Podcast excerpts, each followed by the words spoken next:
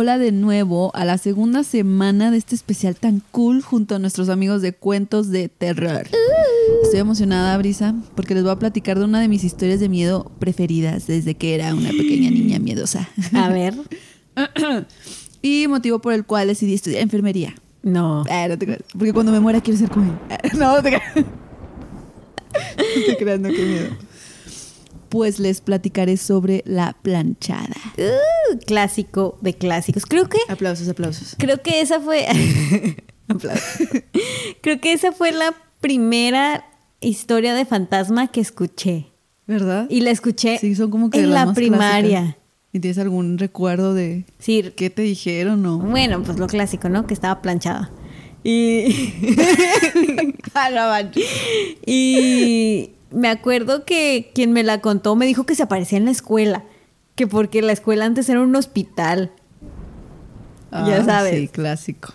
Y ya que ahí se aparecía, pero ahora que lo veo en retrospectiva es como que, que va a ser una enfermera en una escuela de gobierno que nada que ver, o sea. Pero bueno, mejor cuéntame la historia real, Karen. Pues mira, la historia de la plancha es una leyenda mexicana en la que se narra la historia de una pulcra enfermera que vaga por los pasillos de hospitales y atiende a los enfermos que necesitan ayuda.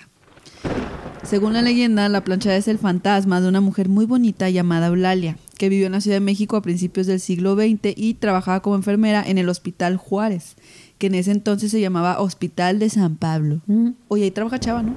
mm, no. En el Juárez. Ah, no. no. en el de la raza. Ah, sí, sí. Saludos, chava. Saludos, Chava. Que no nos escuches porque eres bien miedoso. ¡Bú! Todos abuchen a Chava. ¡Bú! Bueno, continuando. La mujer era muy apasionada a su trabajo hasta que se enamoró de Joaquín, un joven médico que parecía ser un hombre. Ah, chinga. Ah, sí, Parecía ser un hombre, No pero no era un hombre. Era una mujer. Que parecía ser un buen hombre. Ah, Me ok. estoy comiendo las palabras, déjame pongo mis lentes. Perdón. sí, por favor. Ya. Pero solo parecía brisa, porque al final resultó ser un Ah, maldito vaya. perro inmundo como todo. Ah, no, no es cierto. Malagradecido. Te dio no sus mejores años. Se cuenta que Eulalia y Joaquín empezaron una relación y al poco tiempo él le pidió matrimonio. Ah. Pues hasta ahí todo bien, ¿no? Antes de casarse, Joaquín tenía que ir a un disque seminario por 15 días. Así que Eulalia decidió esperar, emocionada. Sin embargo, unos días después, nuestra pobre Eulalia se enteró de que el doctor se había ido de luna de miel con otra mujer. Ah. ¡Maldito perro!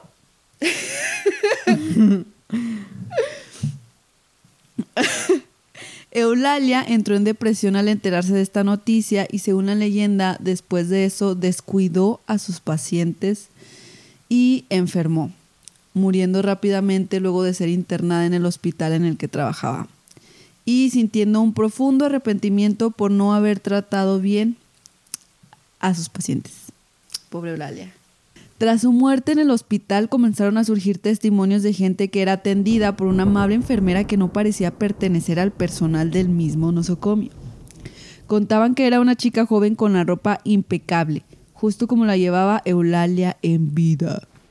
O sea, bien planchada. Sí, no como yo. que me vale que... Cierto. Karen va a ser la arrugada. Normalmente los testimonios eran confusos porque solía atender a los enfermos cuando dormían, estaban sedados o habían sido descuidados por otras enfermeras. Al preguntarle a los pacientes quién les había atendido, siempre daban la descripción de una mujer rubia, con cabello corto y rostro serio, que no correspondía con el aspecto de ninguna de las enfermeras que trabajaban en el hospital. ¿Cómo la ves? Qué fuerte. Y pues ya se supone que esta enfermera, la planchada, se aparece en varios hospitales de todo México, atendiendo justamente pacientes. De hecho, tengo un... eh, bueno, a una compañera mía le pasó algo extraño en el hospital donde ella trabaja. No directamente a ella, es que haz de cuenta que ella este, trabaja también con babies, pero Ajá. ese turno le tocó con lactantes, niños un poquito más grandes. Eh, Cabe mencionar que ella trabaja en el turno de noche. Qué raro que todo pasa en ese turno. Y gracias, Señor, porque yo estoy en la mañana. Pero bueno, total, tenía nada más un paciente y me parece que estaba ahí la, un familiar con el, con el bebé. Entonces, pues hay un par de horas en las que se, se permite descansar cuando estás en el turno nocturno. Ya cuando se levanta, en la mañana se topa con una interna, una doctora, bien asustada, diciendo que, este, que ella pensó que mi, mi compañera, la que estaba descansando, le había permitido tomar una tela adhesiva, creo que era. Porque hace cuenta que entró la chava, vio que una enfermera estaba con el bebé, o sea, en la cunita con el bebé, que estaba toda de blanco, y la doctora le decía, oye, ¿puedo tomar la tela? Y pues no, o sea, no escuchaba como con sí, como con no, y ya de que, bueno, la voy a tomar, ¿no? Y se va. Y que después le dijeron de que no, o sea, mi compañera estaba descansando. Y se quedó así, que a su mecha, entonces aquí vi, no sé qué, y todo así de que asustada y la fregada, ¿no? Ajá. Entonces se supone que este tipo de, de entes o como quieras llamarlo son el, eh, son el fantasma de la planchada. Pero, o sea, ¿tú crees que entonces que se volvió un ente todopoderoso que atraviesa las esferas del IMSS y del ISTE? Es que, o sea, debe estar consciente que hay poco personal, Brisa, y está haciendo un esfuerzo. ¿Hasta dónde nos ha llevado la crisis? Te queremos, Eulalia, te queremos. Bueno, pues sí, ya más bien se volvió ella su propio género de... Así como en Japón tienen sus, sus yokai. Ándale. A lo mejor es, de ella es un estilo de yokai mexicano. O sea, de enfermeras que a lo mejor eran muy apasionadas en vida y, y siento yo que ser enfermera es un trabajo que también te consume mucha energía y mucho... Ajá, emocionalmente. ajá, tienes que dejar mucho de ti ahí. Entonces a lo mejor incluso... Imagino que si, en, en especial si mueren jóvenes o no sé, este, se quedan Oye, pero queriendo trabajar después sí, qué loco lo que habías dicho de que quedarse eh, trabajando hasta el fin de los tiempos. Qué, qué hueva. ya Porque ya no te pagan y no tienes vacaciones. y ahora sí es por amor al arte. Pero bueno, esta fue la historia. Espero les haya gustado. me gustó, me heroína. gustó. ¿Eh? Karen, su heroína. inspiración de niña. me imagino hacía muchos niños en el kinder de que dibujen su héroe y así. Ah, ya sé. dibujando Capitán América. Ella la planchada. ¡Ah! La maestra. Karen, vete a la esquina otra vez. Oh. Ay, no. Con ustedes, Dante. Eh. Una historia macabra sobre. ¿Será sobre enfermeras? Ah, esa sí me voy a quedar a escucharla. Déjame, me acomodo. Esa sí. Quiero que me den ideas para yo cuando yo pase al más allá. Ah, no. Karen, la arrugada. La arrugada. ya pásale pues, Dante. Sí, porque ya voy a empezar a decir mensadas.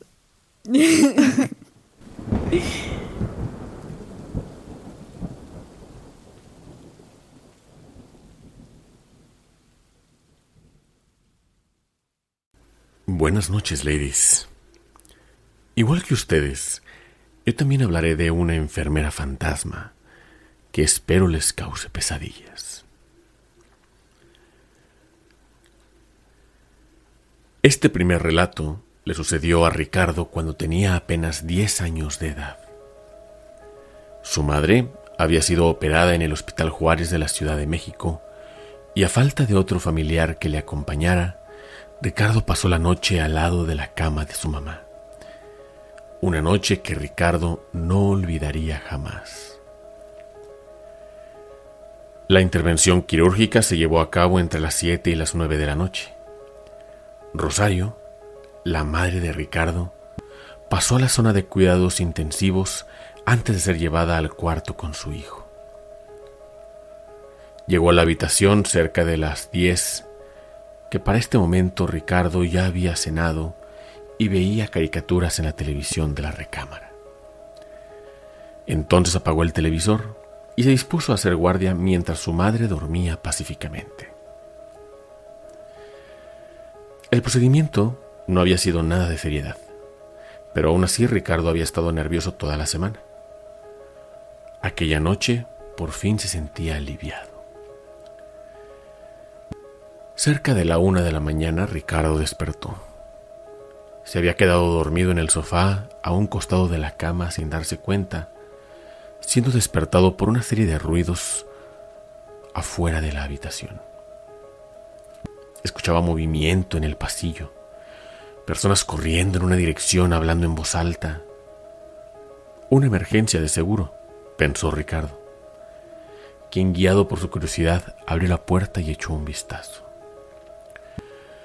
Pudo ver un par de enfermeros correr al final del pasillo que doblaba a la izquierda.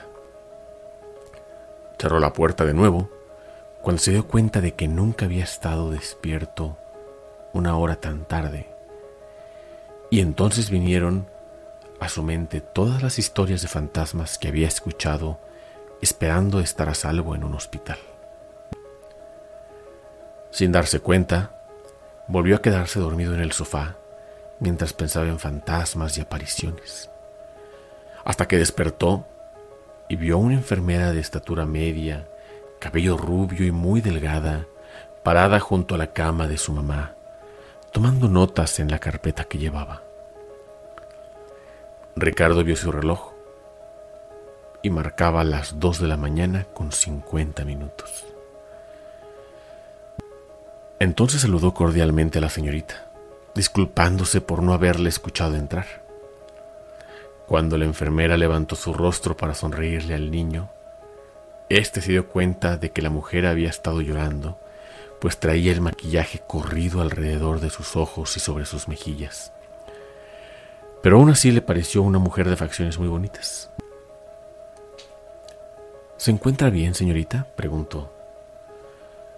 Sí, claro. Es que no lo sé, respondió sollozando la mujer.